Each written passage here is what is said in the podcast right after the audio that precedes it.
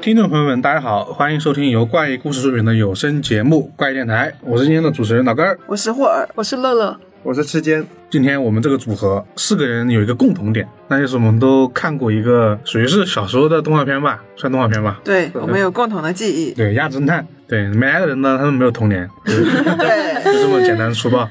对，然后这个《鸭子侦探》，其实在以前其实有很多粉丝们曾经跟我们说要我们做这部剧的一个相关的一个节目啊，但是一直没做，是因为什么呢？其实这部剧在现在的网络就是平台上，或者说一些社交媒体上，经常会被大家说成很有童年阴影的一个。属于是动画片吧，现在不管它到底是不是一个就是侦探或者推理的片，它首先是一个大家会觉得说有很多童年阴影的一个片子，然后其次它才是一个侦探的动画片。然后呢，就很多人说因为这两个特性嘛，所以就想让我们聊一聊这个作品。然后那有一天我是突然又看到了其中的一集，我就觉得哎，好像确实是有一点说头，因为之前就是知道，但是因为是小时候看的，所以基本上都忘掉了，就大概不记得讲了些什么东西。然后有天看到其中一集，发现哎，这个鸭子侦探好像真的和他的就是片名一样，并不是骗人，他确实有很多经典对经典的侦探片或者推理片的一些主题或者元素在里面。然后呢，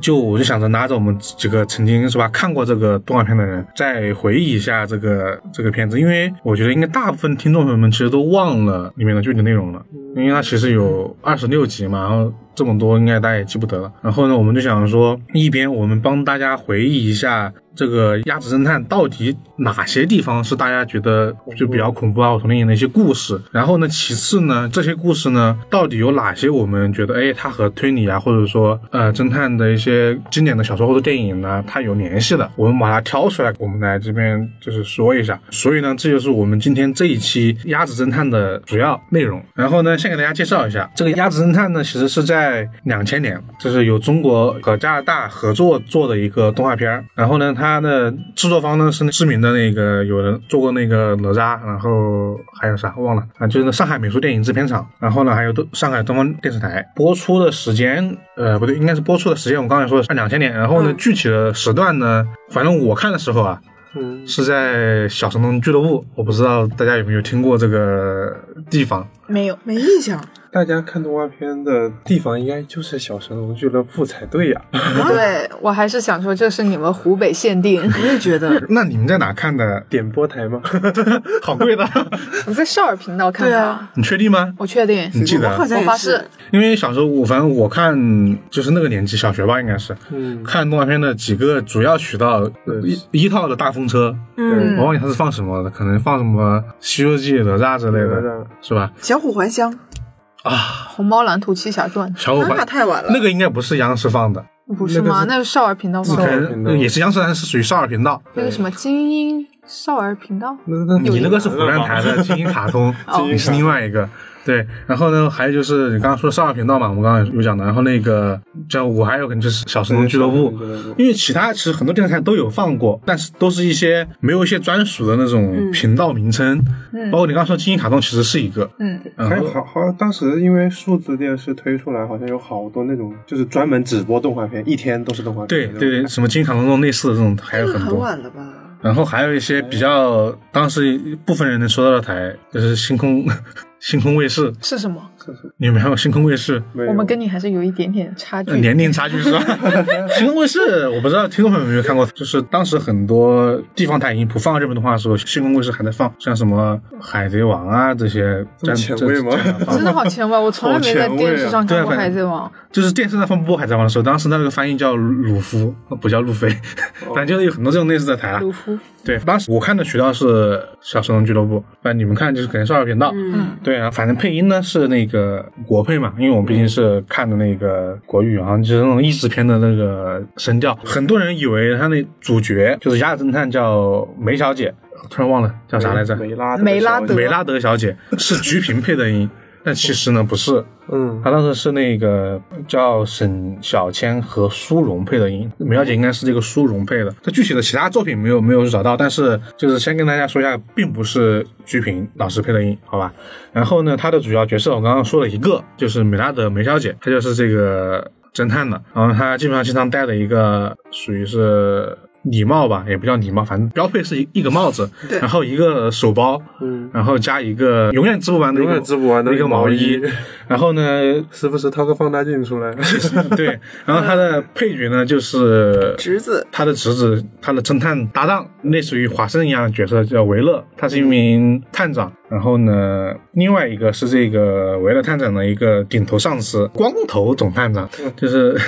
音调音调对， 他这个很搞笑。每次他那个说到总探长的名字的时候，总是光头总探长，就是他一定有那个起伏的音调。对我觉得是不是因为那个那个蓝猫的配音，突然忘记他名字了，这么经典的 B 站人物，他每次说光头也是那么那么一个奇怪的声调。光头，那就 反正就就很搞笑。然后呢，呃，讲到主要故事就是梅小姐和维勒经常会去各个地方、呃、旅行旅行，各或个者国家说或者说举办一些活动啊，这他们会出场。这个时候呢，一定会发生一起案件。那这个案件呢，就会被梅小姐和这个维勒共同完成解决吧侦破。对，然后呃，梅小姐呢，就是那个侦主要侦探，就是一个负责推理跟呃破案的一个人，是个聪明的角色。然后呢，这个维勒呢，就是一个负责线索，然后头脑比较笨的一个助手角色。嗯然后那个光头总探长呢，就是一个呃，属于是一邪心，二就是一些有时候会布置一些任务的一些，我觉得是个搞笑角色吧。对，然后其实三个的主要的一个构成呢，用柯南举例子呢，就是这个梅小姐就是柯南，然后这个光头总探长呢就是小五郎，呃，不对，应该维勒，维勒肯定是毛利小五郎，然后那个总探长可能就是一个安利博士吧，大概这么一个角色配置吧。反正他的主要的这么一个行进过程其实挺。一比较常见，嗯，比较常见呢，是因为它确实就是一些经典的侦探片的路子，就是无论我们的主角去哪儿，他总能碰到哎爱，他总能碰到案子。对， 然后这个案子就永远感觉就在他身边发生一样，无论他到底有没有做过什么，或者说没有做过什么。然后另外一个就是说，他这个整个故事它发生的地点特别多，就是环球旅行他们嗯，的，对不同的国家，总共有二十六集嘛，之前也有人说有五十二集，但那个是其实就是分成上下集的，在加拿大播出的。然后呢，这二十六集好像就是去了二十六个不同的地区，相当于有的是国家，有的是国家不同地方。比如说中国，他就去过香港，嗯然后也去过那个西藏，然后呢，像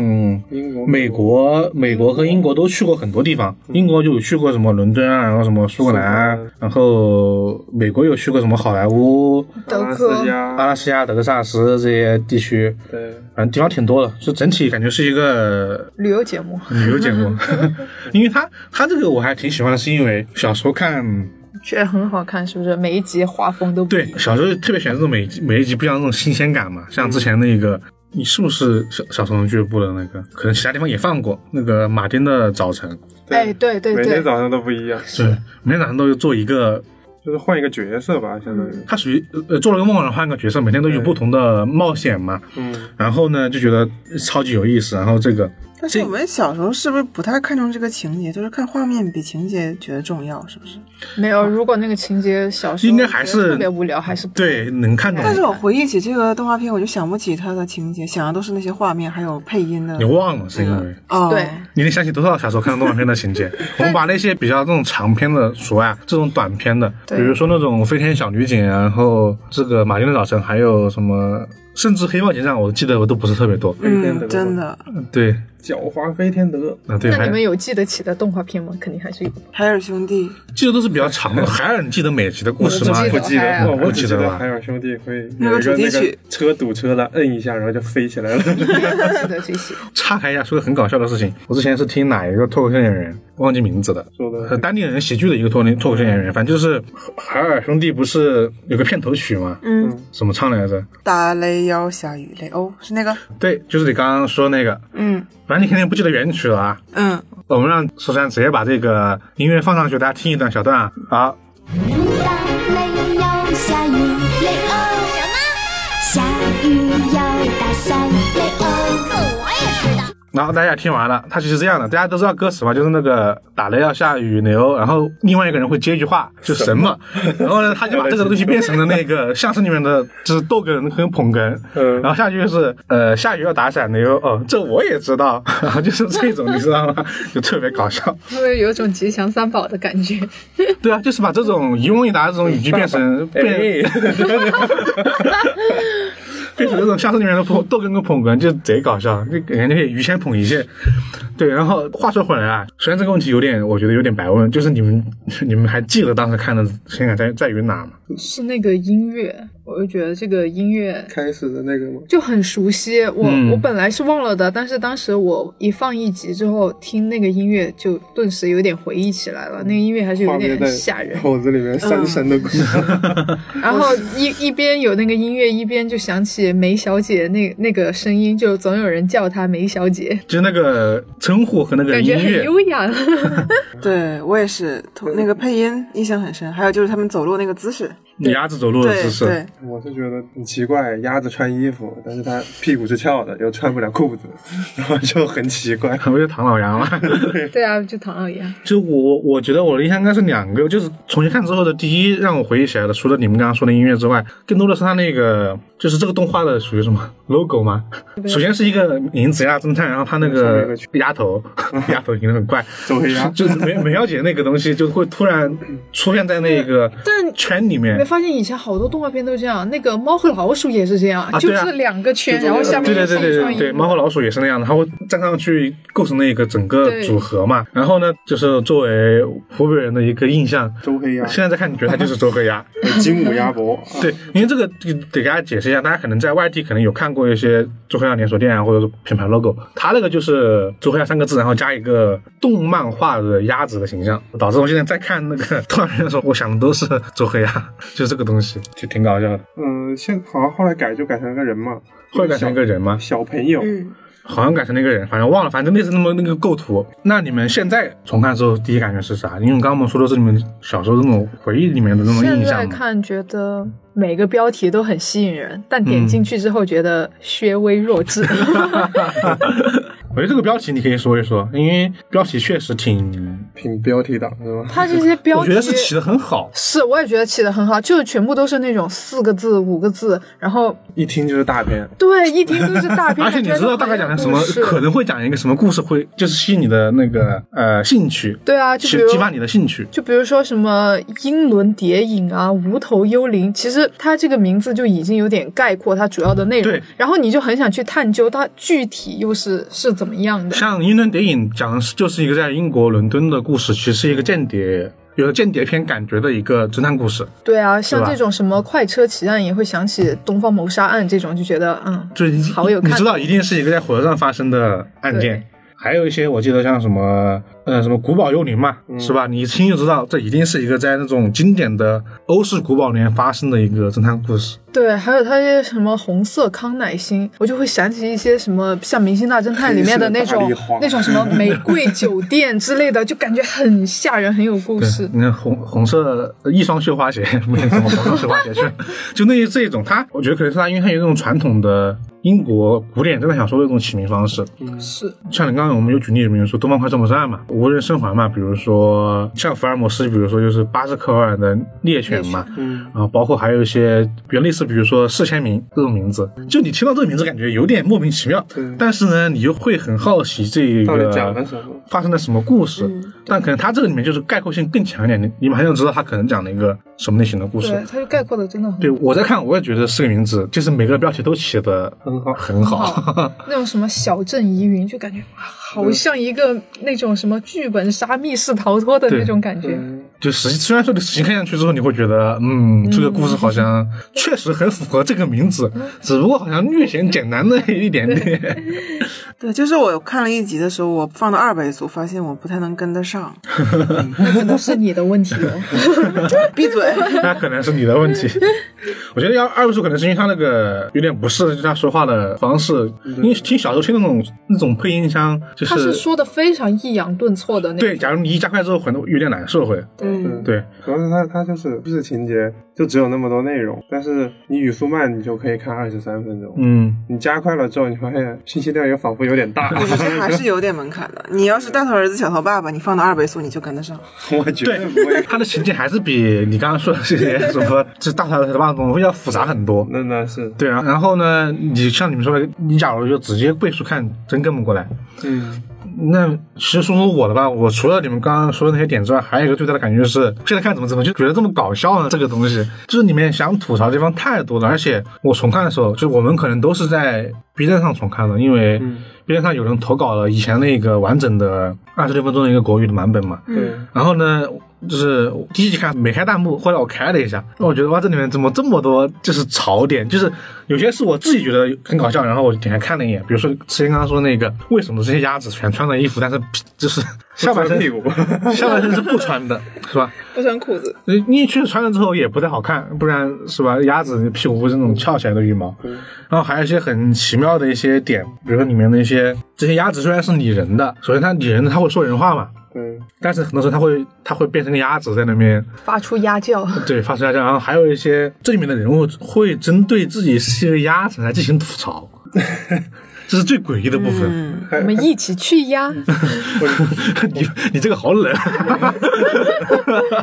可是他们真的就会很刻意的说这些恶意卖萌，他们会说一些很刻意的关于鸭子的一些台词嘛。呃，对啊、比如说跟你类似的这种，我跟你就不是一路鸭子这种这这种我这词一。路压，对他们，但他们有时候会又会把这些词放在一起，会区别开，有时候会用一些人才能成立的一些成语嘛，啊这是我看的一些很有意思的地方。我发现我们这样说，听众们其实也挺懵的。呃，我们还是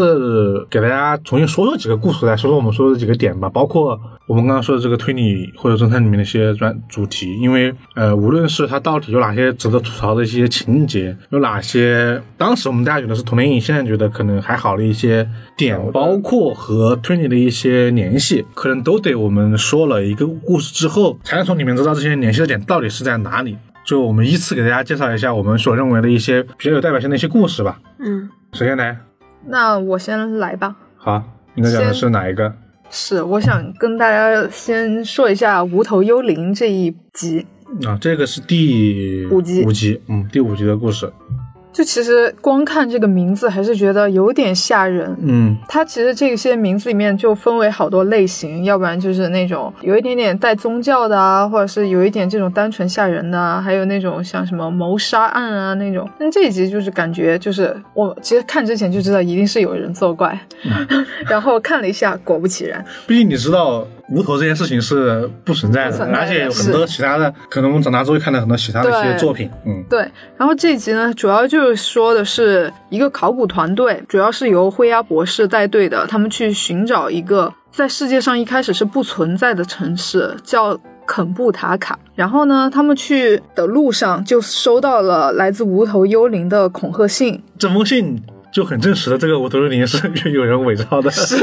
不然为什么不让你去？是因为这个地方它有保留很多的艺术品，所以一路上还是蛮危险的。所以维勒和他的姑姑梅小姐就在保护这个团队一起去。然后在他们去的路上，就发现一直有人阻挠他们去这个地方。比如说他们在坐船一路南下的时候，发现这个船被人动了手脚，船就漏水。然后船抵达了之后，又要去走一个在悬崖上的那种独木桥。属于是吊桥吧，就是两应该根是吊桥就中间只有那些是木头木木头板搭起来的两根是绳子牵起来那一种，然后人就在走过去的中途，那个桥就断了。对，就挺奇怪的，反正一路上就很吓人，大家都觉得怀疑是不是无头幽灵在作怪。嗯然而后哎且其中有一个那个银行家特别怕这个事情，就他们是当时有很多是个团体嘛，对，那银行家一直就说哇，就是无头幽灵来了，我们赶快回去吧，这是这是个地方对我们的诅咒啊什嗯么的，就一直不敢去，反正就是专想那个 人，反正就是大概就已经知道这个团队里面一定有一个内鬼。对对，因然为后我记得他们是到一个地方之后，发现了一个当地人，然后那个嗯当地人呢、就在跟其中灰鸦博士打招呼。就看到这里，你会觉得他是在跟灰鸦博士打招呼，就是说好久没见你啦，对嗯，就啊曾经认识，对，但结果呢是到最后才知道，其实他不是跟灰耀博士打招呼，对这个我就们这之是后一再个说这是一个疑点，就先放在这里，大家可以猜一下。然后就是他们去到了，应该是到了一个接近了肯布纳卡的一个驻扎地，是，对，然后他们下到了另一个地方驻扎起来，嗯，就在那个地方住的时候，那天晚上就发现有无头幽灵过来找他们了。对，然后那个场景，嗯，有一点点像在驱鬼， 就那个场景其实就是大家知道，就是那种探险的时候会露营嘛，然后大家会围着个篝火吃东西、讲故事之类的，然后一圈然后他们就此就躺了下来，就是先吃完饭，然后讲了一下啊，这边有不对人作祟，然后呢就各自就在吊床上睡了下来。然后呢，到了半夜的时候呢，就听到一种奇怪的叫声，是叫声是什么样的，我我无法还原出来，就是介乎于鸭叫和鬼叫之间，这你们脑补一下这种这种这种这种声音。狰狞，对，但是同时呢，整个场景是很灰暗的，就只有那个篝火的那个是，亮当时影配着那种有一点点暗调，再加上有一点点阴森的 BGM，我觉对得足以吓哭一个小小孩孩 子，而且特别就是你刚刚说的音乐嘛，等音乐起来的时候，然后就看到一个穿着个盔甲的，属于是无头的无头幽灵，无头幽灵无头鸭，所谓的无头幽灵。对，然后骑着一个大球鱼，就是过来的。对了，先给大家解释一嗯下，球鱼类似穿山甲，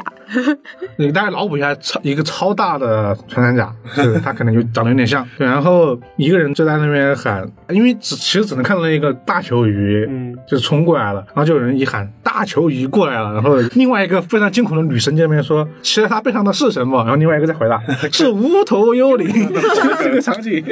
太牛了，太牛了， 就小时候看，你觉得会确实会被这个场景给吓到了，因为它确实挺阴森的。是但现在再看，我就被这个对话给给觉得给绷绷不住，搞笑有一点 这种一问一答式的这种这种场景。对啊，但其实这部剧呃这一集演到这里的时候，梅小姐就作为本剧智商最高的一位女子，奇女子，她就已经其实嗯嗯呀猜到是谁了 对。然后呢，她当时就把那个无头幽灵给揪了出来，然后就开始还原她作案的整个过程，就包括在路上她的钱币掉在地上，但是那个其中的那个银行家不知道这是什么东西，就他其实是一个考古学家伪造成银行家，所以他不认识那个钱币是到底是什么，这就是其中的一个疑点。其实这部剧还真的都做得 很好，每个点。然后到这之后，就是第二个疑点，就是他发现那个在砍吊桥的其实是第一个过桥的人，在那个地方把那个桥给砍断了之后，用自己伪装害怕来掩饰自己把这个桥给砍断了。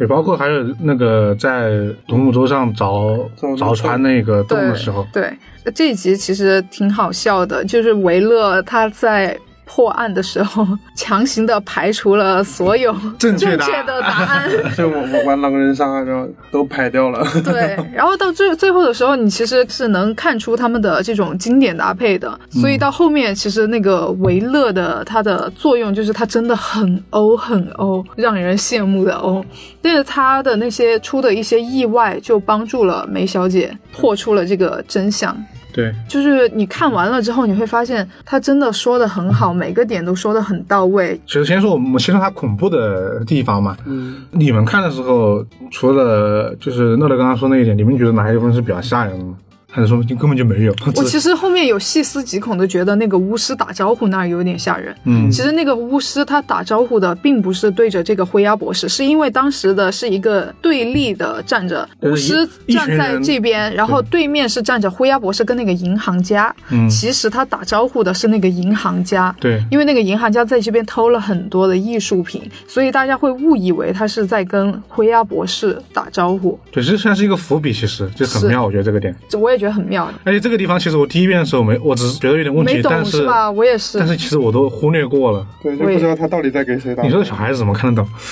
对啊，对啊哎，这个点好像啊哈啊后面有解释。可是细思极恐之后，就会觉得这个点有一点嗯点吓人。就是我觉得这一集里边，他那种那个晚上，然后大家围着篝火，一个黑影子从那个林子里面窜出来，非常好然后笑，这里。就是就很奇怪，就是可能小朋友会看到，觉得会很恐怖。但我们可能就看多了嘛，对，我们就觉得，嗯嗯，铺垫的还是不太够啊。 就是那 个那个点还没没有那么的对冲一下出来，然后把你把你吓到那种主要场是景。还是后面主要你说是的那动个画对片的画面，它又能多恐怖呢？而且主要是呃，他能给的是给小孩子看的。对，我是觉得其实更多的是紧张这一个里面，因为其实刚刚那个露露说的一个点就是，当每次出现这个危机的时候，他们的身后一定会跟着出现一个那个戴着那种原始面具的、呃土著土著土鸭土 鸭，土鸭，对， 丑鸭，跟土著鸭，然后你会感觉说，哎，好像这个人，因为他一直跟在队伍的最后面，你感觉他一直对对对会对在对他们动手，对然后刚忘确说实有几次都是那种感觉他马上要去砍那个韦勒，嗯然后突然因为那个藤蔓啊或者什么失手就没有砍到，这种紧张感一一直伴随着整个每一次的那个是危机，包括你刚刚说那个砍吊桥的时候，其实给了一个嫌疑人的视角的，就给了一个他们的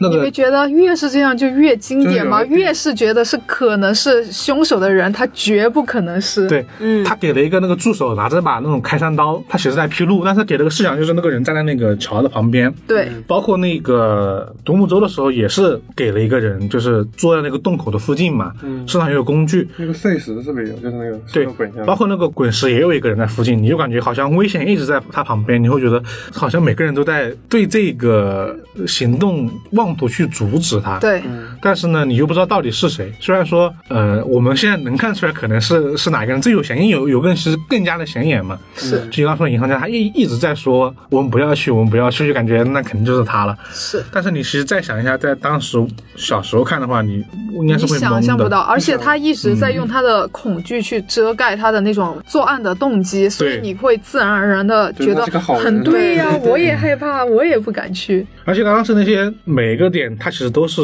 有点像那种呃美国大片那种和危险失之交臂，嗯是当时那个滚石是那个维勒正好就是被绊倒了，然后那个东西滚石弹过去了弹过去，从身上飘过去。嗯，然后那个独木桥呢，好像就是顺着那个已经被砍断的那种绳子爬上去的，然后就是飞过去的，好像是就是扑到到地上反了。正就是刚刚好那个对时，间，全是那种掐着点躲过了危险的那种那种场景。对，就很经典啊，好多电影也是这样，感觉维勒就是一个这么的一个推进剧情的一个存在，对，我觉得像冒险片嘛，算是有一点冒险，算吧，这这集应该比较算冒险片的一个整个的一个架构，是有点像《夺宝奇兵》。嗯，或者是那个成龙演的那个瑜伽，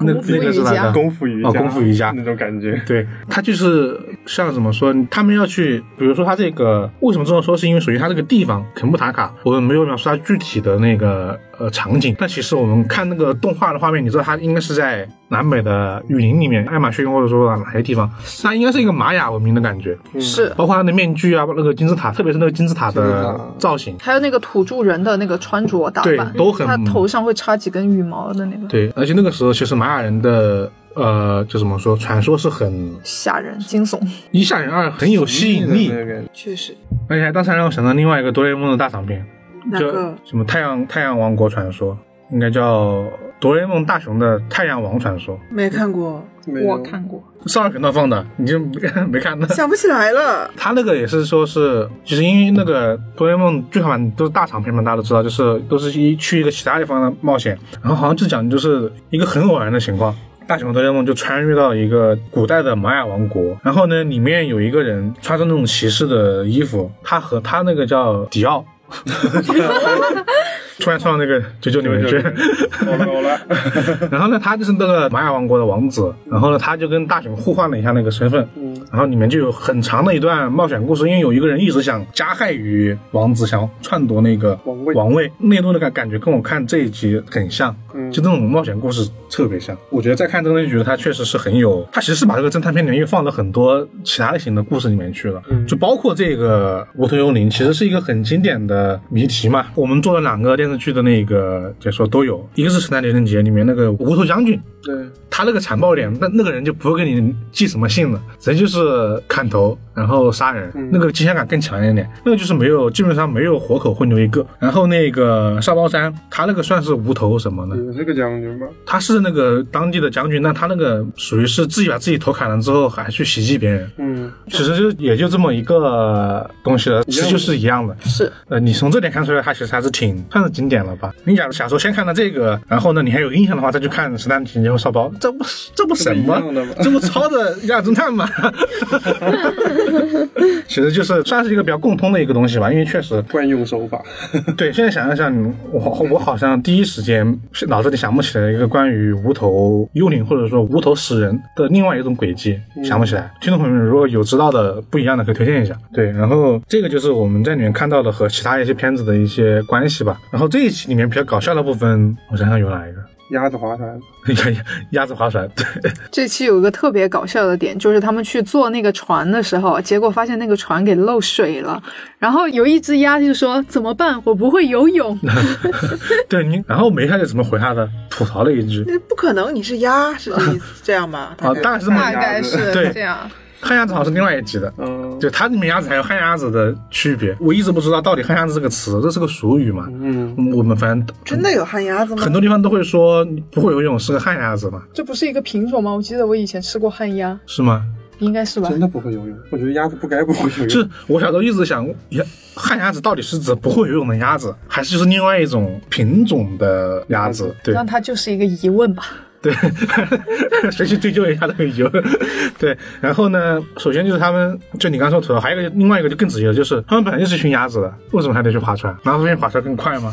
还是他们游得更快？这是一个问题。就是他们那矛盾点啊，觉得自己是人，又要发出鸭叫，但是身体又是一只鸭。那你而且这个地方，你就你刚说，他们当时无头幽灵的时候被吓到的时候，所有的鸭子都是在鸭叫， 对，不是那种人类的啊那种声音，对，完全是那种我我看字幕是嘎嘎嘎，我不知道到底是发的什么音，呱是发的呱吗？呱，对呱，呱呱呱。你水鸭到底怎么叫的？嘎嘎嘎，属鸭子，没有，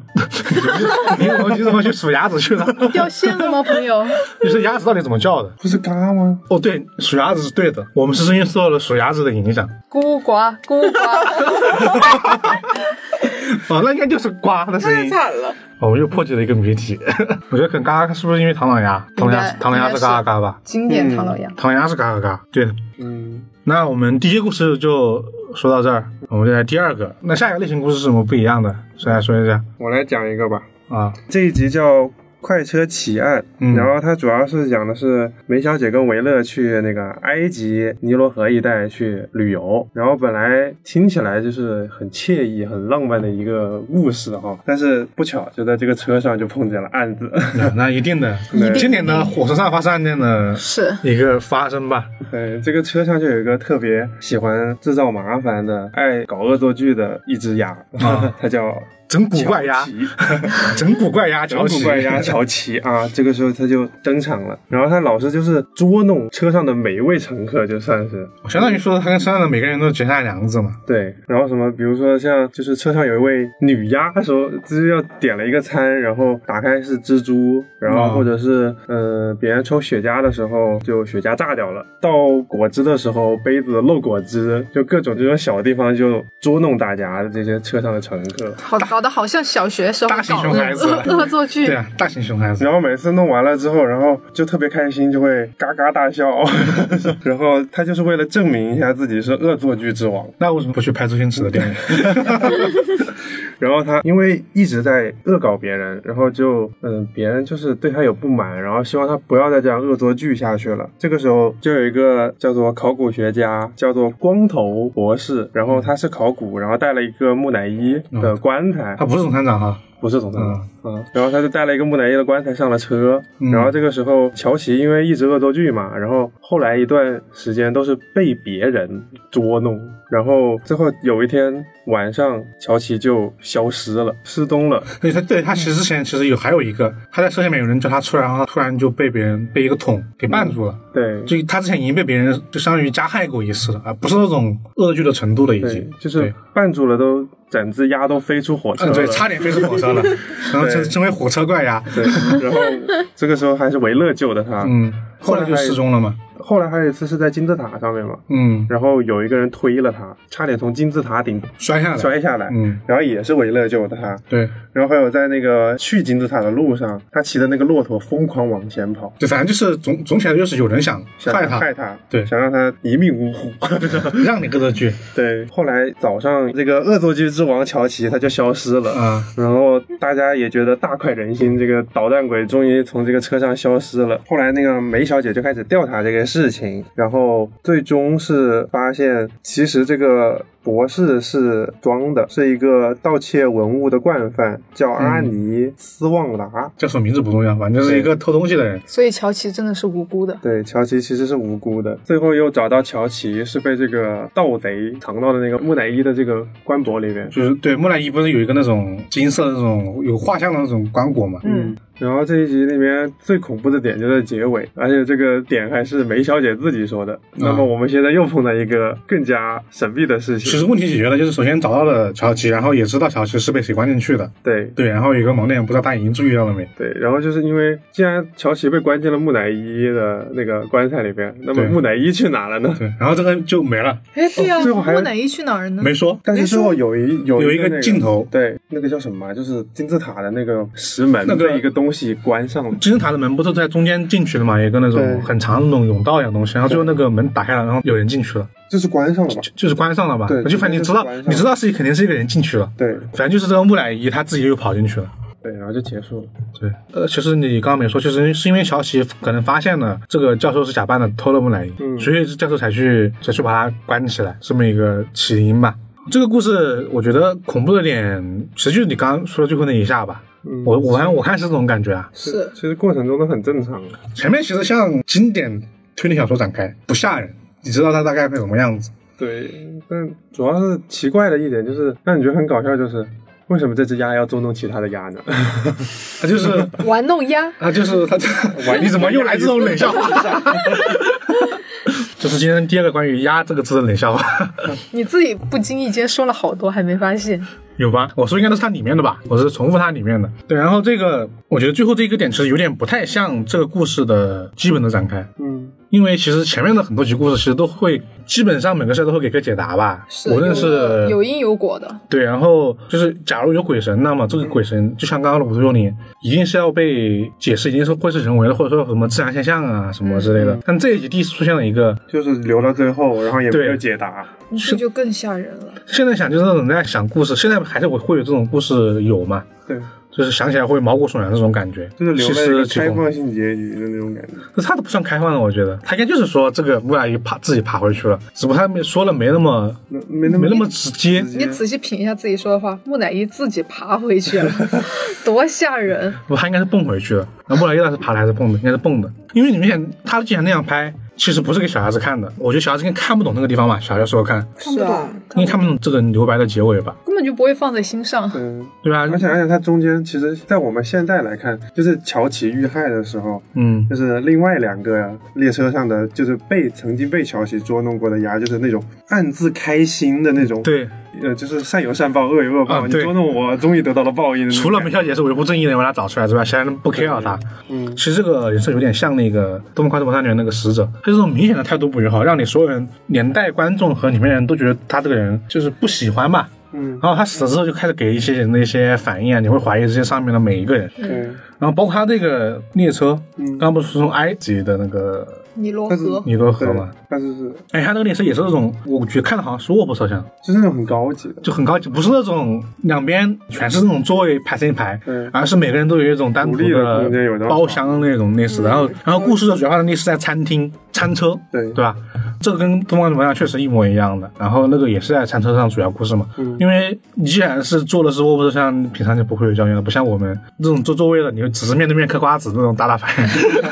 这种你只能在那种时候才会有一个交流。然后，然后他也得罪了前面的每一个人嘛。嗯其，实你看的时候就会把目光怀疑到这些人之上，所有的人，就是所有被他捉弄过的鸭，都可能是可疑的鸭，其实这一集我还是有点意外的，其实我第一时间是没有太怀疑教授的， 对，因为我我先入为主的觉得一定是跟他有罪过的某个人，因为之前有些类似的故事嘛。嗯，然后呢，他确实有一点欺骗到了我。我现在想一下小时候的我，那一定是会被欺骗到，这都不用想了。嗯，真的，主要是就是梅小姐手上那些那些证据，嗯不是说这个博士是如果离开拐杖就不能自己行走的。对你这然后你这这个个东西是谁知道的呢？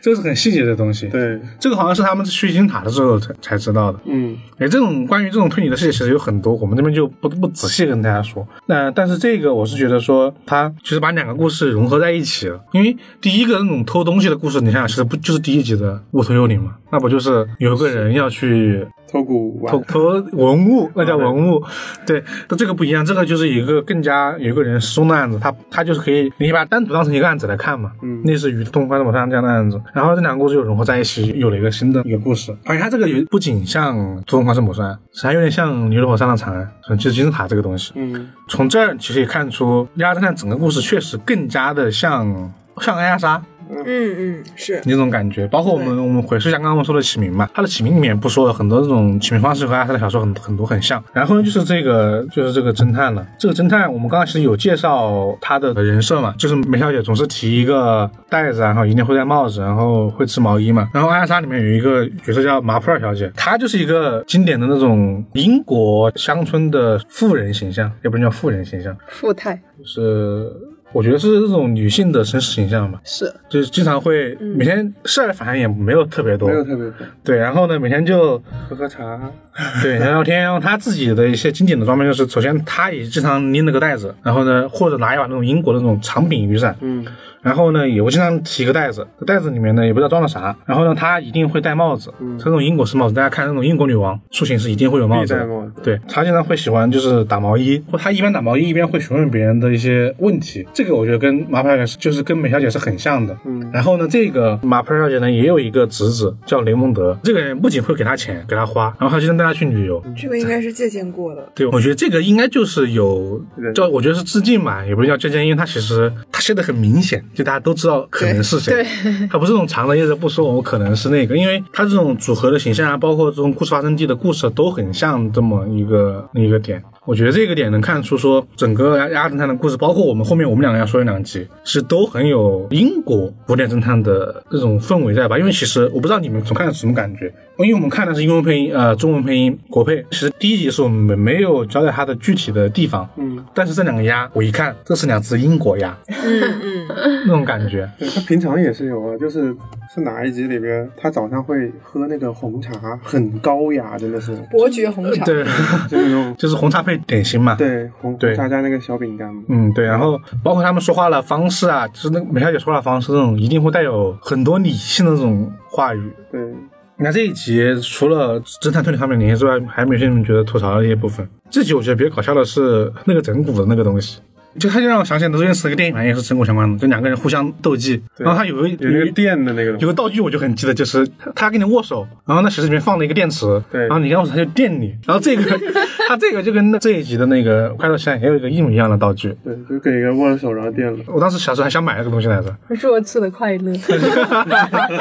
什么叫弱智的 快乐，这东西很好啊，玩。那他会吧？会就是那个打火机里面有那个东西，会， 对吧？对对对对对对，就是打火机，它那个是电打火嘛，会把那个打火机就是用过了之后拆碎，嗯然后把那个单独那个电动摁下来， 一摁咔嗒，然后就电一下。对，然后那是男男孩子的恶作剧，是不太好，不太好。 好我们下一个故事，下一个故事 下一个故事呃到我这儿了哈。啊，刚说完那个英国鸭，我就这个故事叫《接吻伯爵》，就是发生在一个就像《蝴蝶梦》电影里面那样一个古堡，对，古堡里发生的故事。经典古堡故事这个是，对，接吻伯爵这个故事讲的是啥呢？是故事的开头是梅小姐和维勒他们两个都收到了一封信，是来自他们的亲戚亚比该姨妈。下面看，不好意思，我听见这个名字就很想笑。我觉得这个，我觉得这个名字没，我是觉得他们明明是一群鸭，倒是一个比一个正经。哎这个名字有有兴有兴趣可以考证一下，这应该是和吸血鬼相关的一个名字。嗯我，听名字的感觉，亚比该，对，他们的亲戚亚亚比比嗯该该姨妈去世了嘛，然后让他们去她的古堡里面继承财产，全部遗产，对，全部遗产。很有钱，这个要不该对姨妈，结果这个梅小姐和维勒到了古堡，发现来了很多亲戚，根本不止他们两个，有十几口十几口鸭，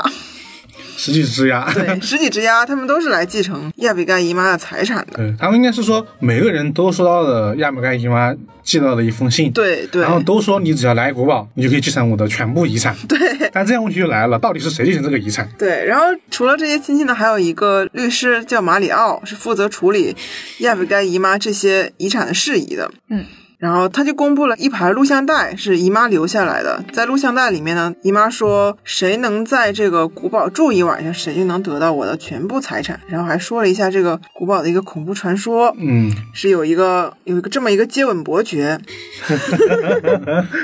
是不是听这个名字很想笑？这个接吻伯爵呢，最喜欢做的事情就是接吻，但是呢，由于鸭子嘴是扁的，他们很他们觉得接吻这个事情很恶心。对，这个设定很搞笑，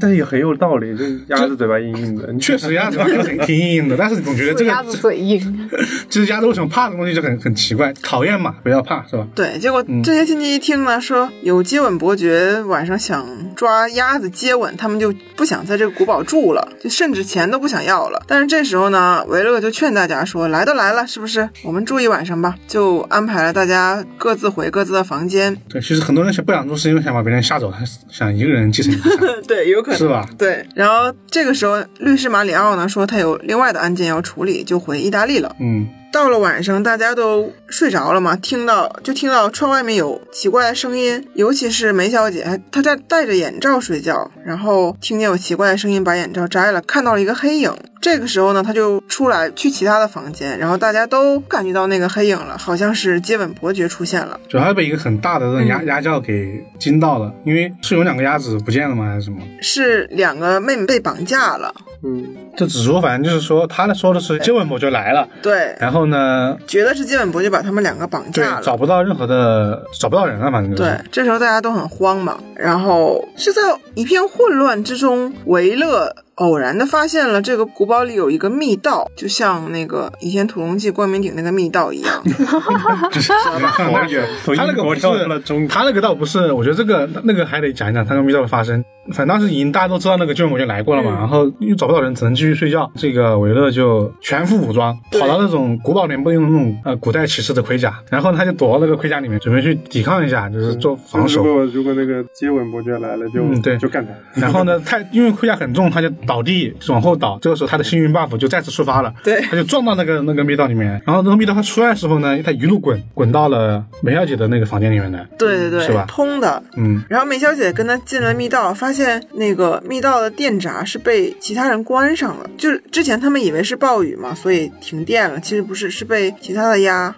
关 了。对，给关了。这反正有人有人蓄意切断嘛，但不知道是谁。他们顺着这个密道走，还发现了一个家谱，就亚比嘎姨妈家的家谱。然后他翻开这个家谱看，发现被撕下来一页。这个家谱好像是在一个那种棺材上面，是在那个接吻伯爵的棺材上面放的一个那个对家谱。为什么我总是想到《倚天屠龙记》那个关门顶上密道里杨顶天那个尸骨旁边 的乾坤大挪移心脏？天哪，串戏了。 说回来，然后呃，梅小姐就发现这个家谱被撕下来一页嘛，然后还闻到那个家谱上面有很重的大蒜的味儿。然后她这时候其实就已经有眉目了，已经大概知道哦今这怎哎晚么上调对调查了？是今年这个，他说把所有的鸭都给我叫到大厅里面，我对知道谁是真正的凶手。 对对在烤蒜，在一起对，会然后蒜。这会儿他就让维勒找了几瓣大蒜放在火上烤，以此把这个始作俑者吸引过来。他没有说，他只是烤，然后烤着烤着呢，对就有一个人从鸭那个呃，有一只鸭对从那密道里面走出来了吧，还是楼梯忘了，对，就是窗户吧，嗯，是密道里面，就是密道里面走出来了，嗯，然后就过来了，他们就抓到了这个鸭。你们猜他是谁？猜不到。 答案就是这个鸭就是律师马里奥。这个还挺我猜到了，呃，这这个好猜，但是好猜，但我觉得做的挺好的，跟第一集一样，跟我们说说第一集一样。因为我们说其实引了很多细节，其实大家可能有点不会好猜。看的时候其实还挺，对，其实挺多线索的，包括他们来这个古堡的时候，计程车司机根本不知道亚比盖姨妈去世的这件事儿，还有就是一把雨伞，是一把雨伞吧？啊，梅小姐、就是在那个马里奥回意大利之后，梅小姐在门口放雨伞的架子上发现多了一把雨伞，对，她就知道可能是这个马里奥又回来了。他只是怀疑这个人没走，然后对再对根据那个家谱上撕了一页，然后就开始想到底是谁在做这件事情。对对对，然后他通过那个家谱也猜到马里奥也是亲戚的一员，因为对都是远亲嘛，他们其实很多亲戚是不互相认识的。其实这边有一个疑点，就是你作为一个就是律师嘛，你为什么要扮演接吻伯爵这，个夏天很吓人。哎，这个时候你刚刚都说很重要的一点，这个亚比该姨妈就没死，对，她当时也从那里面走出来了。，对，嗯是吧他也从一个小房间里出来了。他做这一切就是想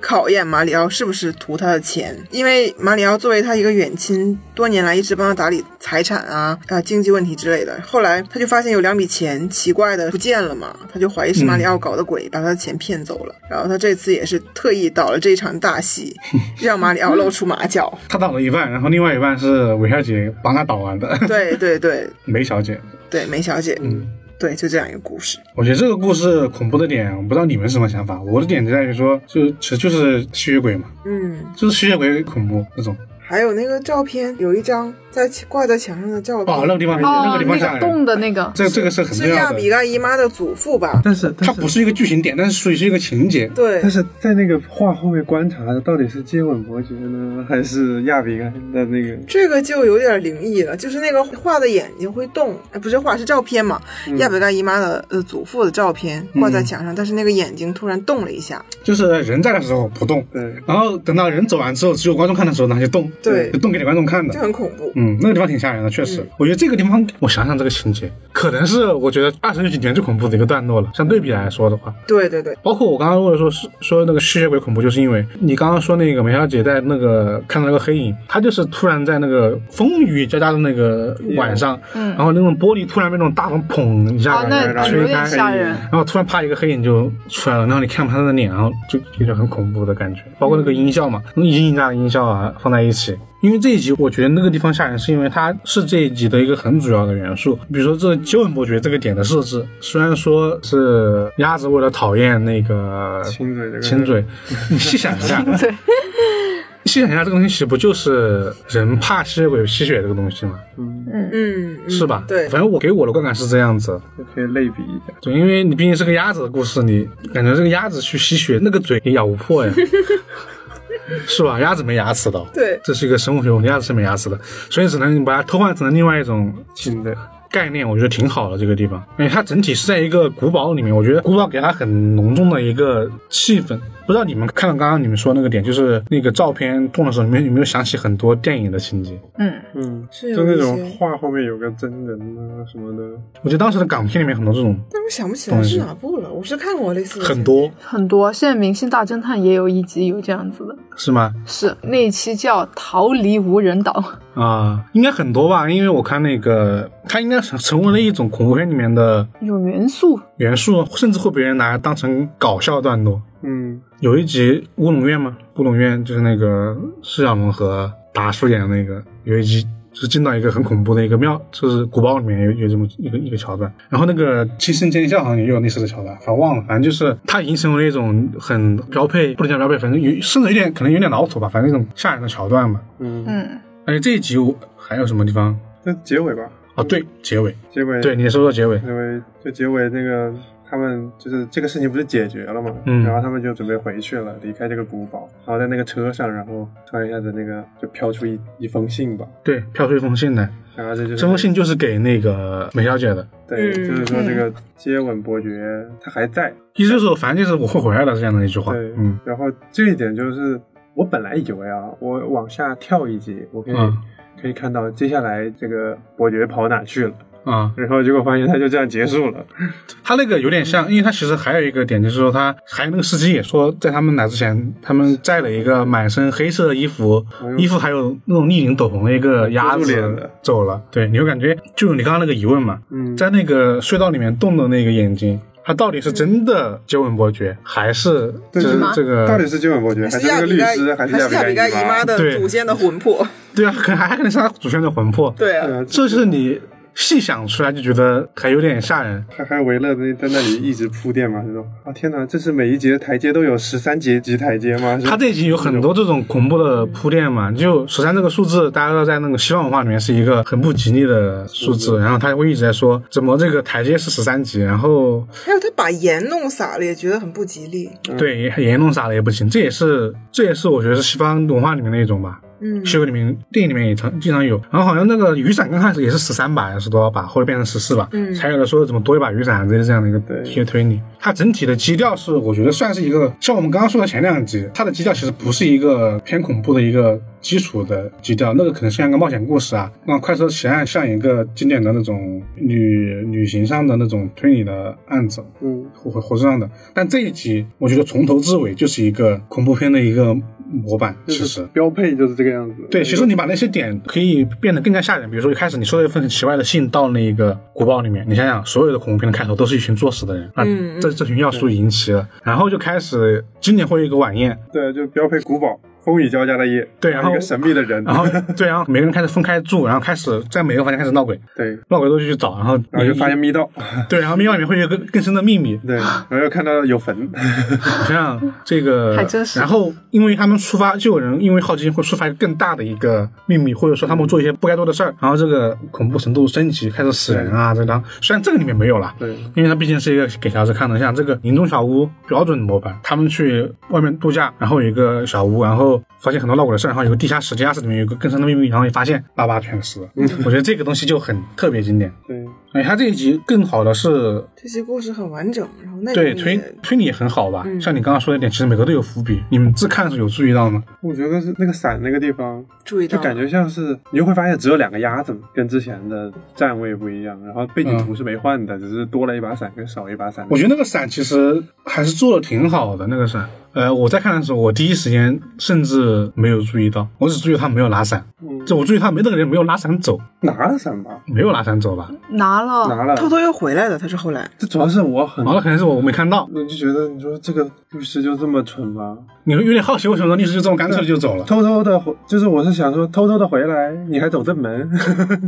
然后把伞丢门口，就这种感觉。这不是给小孩看的动画片吗？要求那么高，但是虽然想，但是他的确实每一个伏笔做的挺好的，而且是能围成一个链子。然后我觉得这一集最重要的和推理相关的点在于说它的整体的故事，它的故事概括出来该是什么？应该是一个本来是家族里面的一个人，嗯属于是亲属，嗯为了这个继承这个财产，嗯，所以装成了另外一个身份去吓所有的其他继承者，让他自己能继承这个财产。对，让他最后能继承这个财产。这个故事很经典，好多电影都是这样的。这一很经典，二它就是很像一个我们刚刚开头也提过的一个故事伏笔——巴斯克维尔的猎犬。嗯，首先，这个故事是呃福尔摩斯里面特别经典的一集了吧？我应该是所有的福尔摩斯版本这集是必拍的，同样很吓人。它那个巴斯克维尔猎犬是一只是一个当地的传说吧，反正就是一个特别大的一只狗嘛，会咬人、吃人、杀人之类的。然后呢，这一集的故事的谜底啊，我我跟大家剧透一下，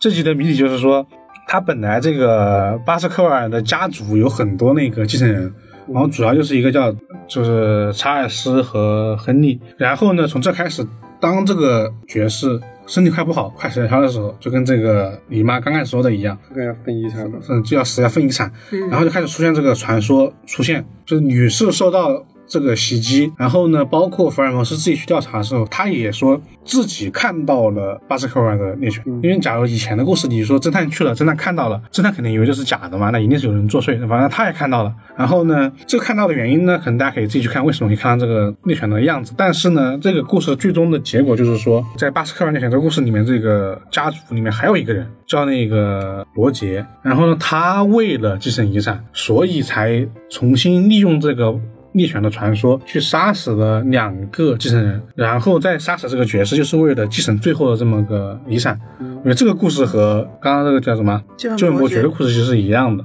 比较一样吧，就是我觉得是一种叙事类型。嗯嗯，而且是一个特别经典的推理故事，就是一继承遗产，二要杀人，三要利用一个莫须有的传说。 嗯传说了哦下，包括日本的一些很本格的一些推理小说，经典关于大家族家族遗产继承的都有这个，我觉得这个也是很属于是小时候看你不知道他在讲啥，但是当你长大之后你再去看这个故事，发现哇，原来这故事里面藏了这么多的东西跟细节吧。我觉得这个是我从看这个故事之后很很深的一个印象。对，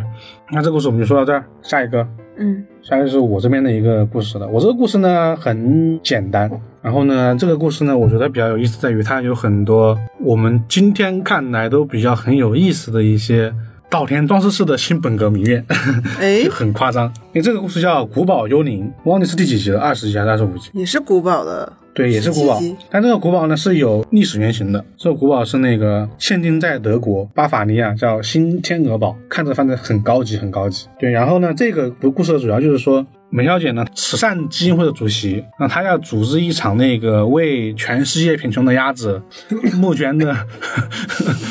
别激动。为一个为全世界那个鸭子募捐的一个慈善晚宴，然后就到了这个新天鹅堡这个地方来。然后说天新天鹅堡这个这个主人呢是一只叫艾米丽的一只鸭子，但是呢，他一来就是说他自己他最近的经济情况不太好，他那个经济顾问的。公亚男爵告诉他说：“你这个房子啊，必须得卖，不然的话你赔不起银行的钱了。”然后呢，马上就来了两个需要买那个古堡的人，一个男爵叫沃纳，还另外一个呢叫莫洛的一个贵族，就是俄伯爵，就是这两个人。嗯然后呢，这两个人呢，甚至为买这个古堡还吵了起来。一个人说说这个俄伯爵没有钱了，因为是莫洛贵族；另外一个人说你不要以为有钱你就一定可以获得这个。这哦这个个购买古堡权，你不爱惜它什么之类的，你你不是贵族，你只是一 个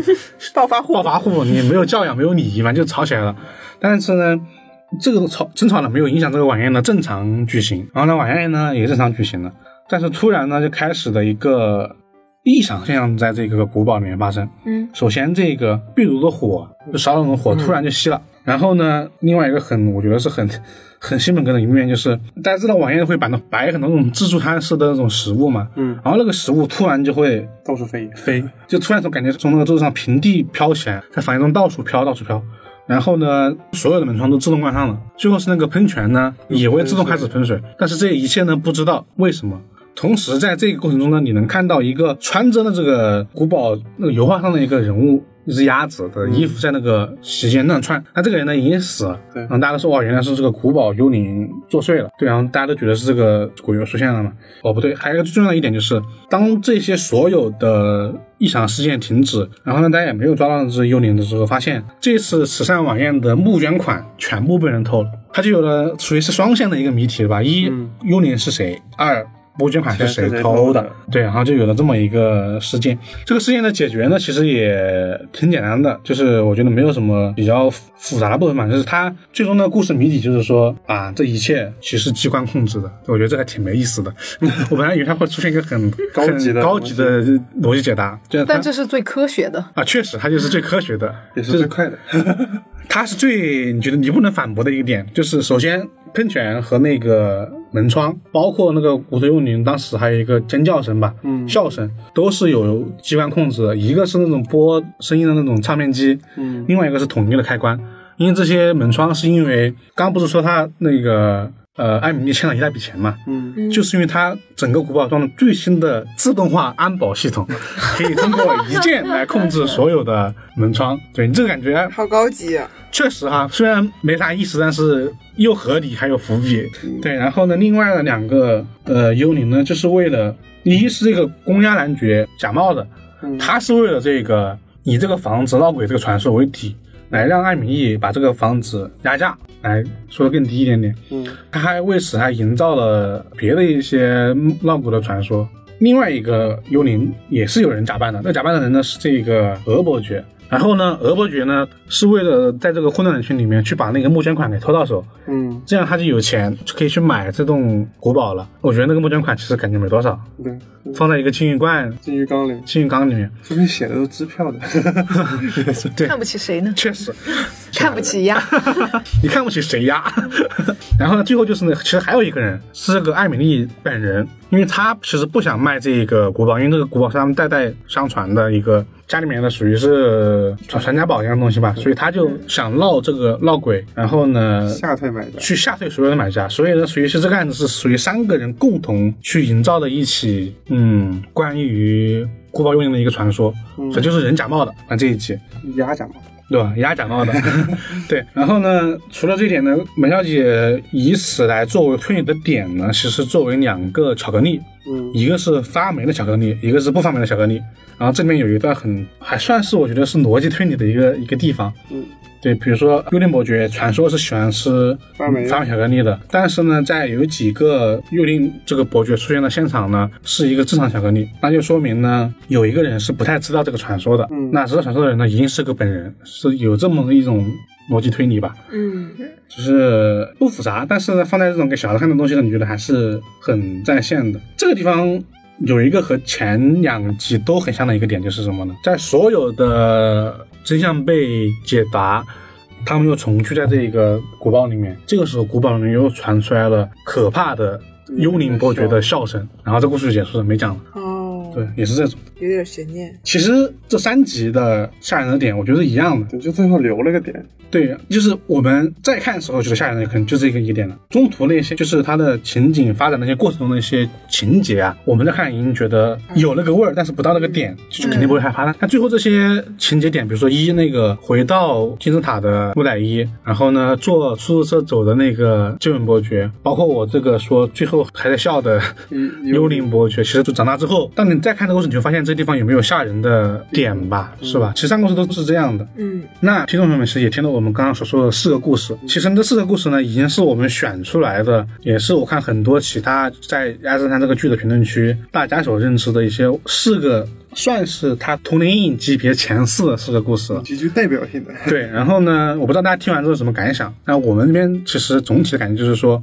像我们刚刚说的那样，其实情节里面呢有那让人紧张的部分，但是呢，因为它是一个。给小孩子看的动画片儿，所以呢，很多点其实作为大人来看不痛不痒。嗯，点到为止， 对，你点看到为止。对，它其实可以做的很恐怖，其实那个情节是可以的再。稍微 再我其实觉得光是他那个名字再延展一下，都可对以很恐怖的。它那个情节或者说名字或者说内容都可以做的很恐怖，只是它但是控到了那个点上你。没觉得他更厉害吗？他就是写的很那样，但是他又那种非常可爱的表达出来，对对对对。画的也是那种。嗯，对，然后呢，我觉得大家要是想重温这几个故事呢，可以去看一看。但是二十多集全看完吧，也没啥必要，因为我们看了之后觉得很多故事其实是有点，你们会觉得可能有点简单或者说普通吧。对，但其实作为这么一个侦探片，它像我们说，它刚刚包括了冒险的故事，包括了恐怖的故事，包括了很传统的一些侦探故事之外，它有很多不同经典的类型故事，像我们刚刚说的有那个以冒险为基础的，以以恐怖片为基础的，还有一些宗教的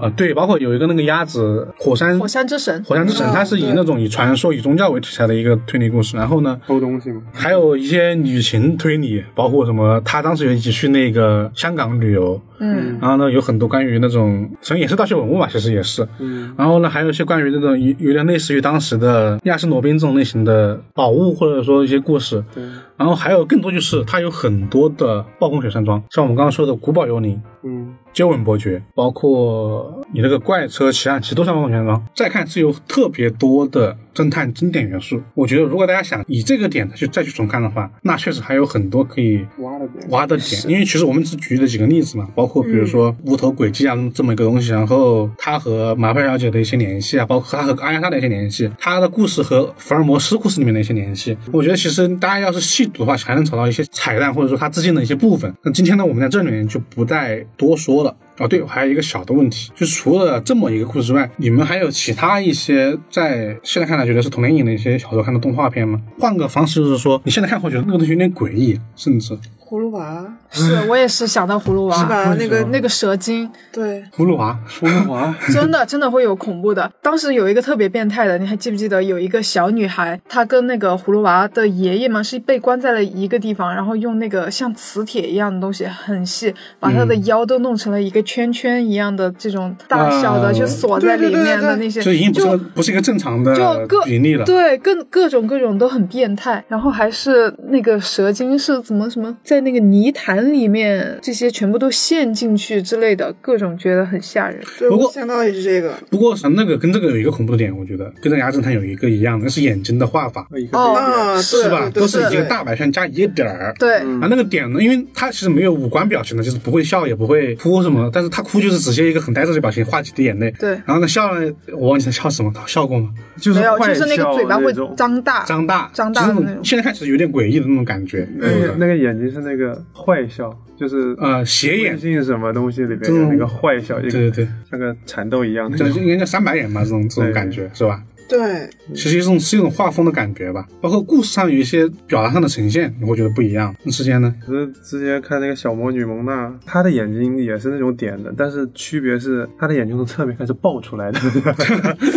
那个我我我印象我也看过，然后他那个我觉得吓人是因为他整体他就是就是 吓人，就是吓人，他很多那种他是不是模仿的是个吸血鬼还是个什么东西？还是魔女吸啊？吸吸血鬼吧，吸血鬼吧，他对他的长相是个吸血鬼，穿了个斗篷嘛，对对对，獠牙，对他他是有牛牙的，我的我这个印象很深刻。其实有很少有小说动画片把人当成反派人物去画，对，这个是但是他是个特例。他整个过程每天都是碰到一些奇奇怪怪的事情，那种对那种灵异事件是吧？就是，而且还有好多集，五十集哦，五十集的一个五十集嘛，有这么长吗？好长，小霸龙那我50集我也很喜欢看，是因为它也每集都不一样，哦，六十五集有四季，一共六十五集，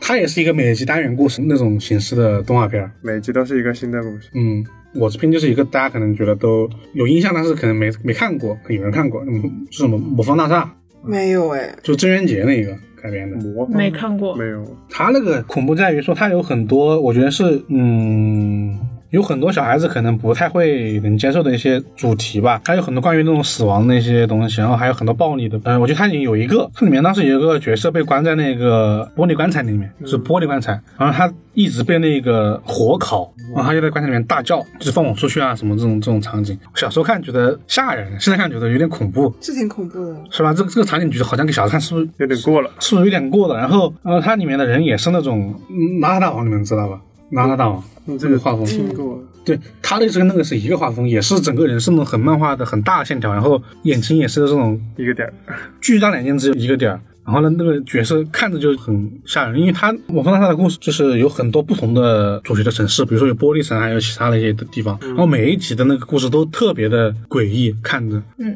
就是当时我是觉得特别吓人的。我现在重看，我觉得那个画风都有点吓人，情节很诡异。嗯，那其实就说回来吧，说回来，其实对于童年这些大家觉得比较算得上童年阴影的一些情节，我觉得是因为当时大家对这些东西的东西呈现都很成人化，有的是很成人化的，我觉得《文化大使》是有点成人化的，他画的有一点点带那种无厘头意识流的那种，越是这种越嗯吓超人。现实的对，。我是在看超这里现面实，他说动画片动画版原计划制作二十六集，但啊因为内容最终被混剪成十集播放，就是内容有问题啊，后再次因为内容问题改为只播放前十集，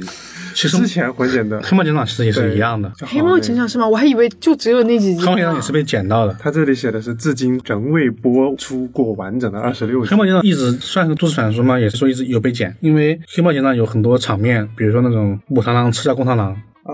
然后我小时候也觉得一只耳也也挺吓人的，只有一个耳朵的老鼠，哦，是吧对对？其实这都是我们说的一种，它有很多过量的情节展现。然后我觉得《压侦探》是另外一种，它其实做的很，很隐晦。